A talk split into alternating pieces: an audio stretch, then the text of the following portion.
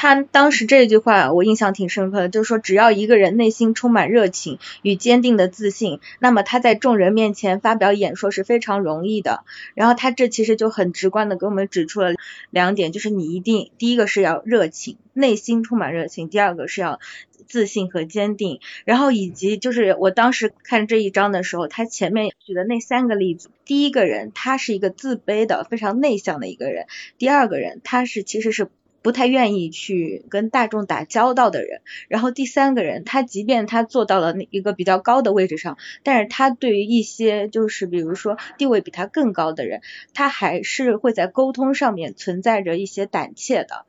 而其实他们最终为什么会发生了改变，而取得了成功呢？更多的是因为，就像卡耐基刚刚讲的那句话，当他对自己表达的一个东西，他内心充满了热情，然后和自信的坚定的时候，他自然而然他就能做到像嗯大众那样热热情的演讲。而且其实我们在日常当中，我们看到我们日常当中的那些生活中的演讲者，他们对于他们的演讲内容都是充满了一种比较高亢的热情和情绪的时候，反而是能感染到我们这些听众。的，我不知道大家对这个有没有印象。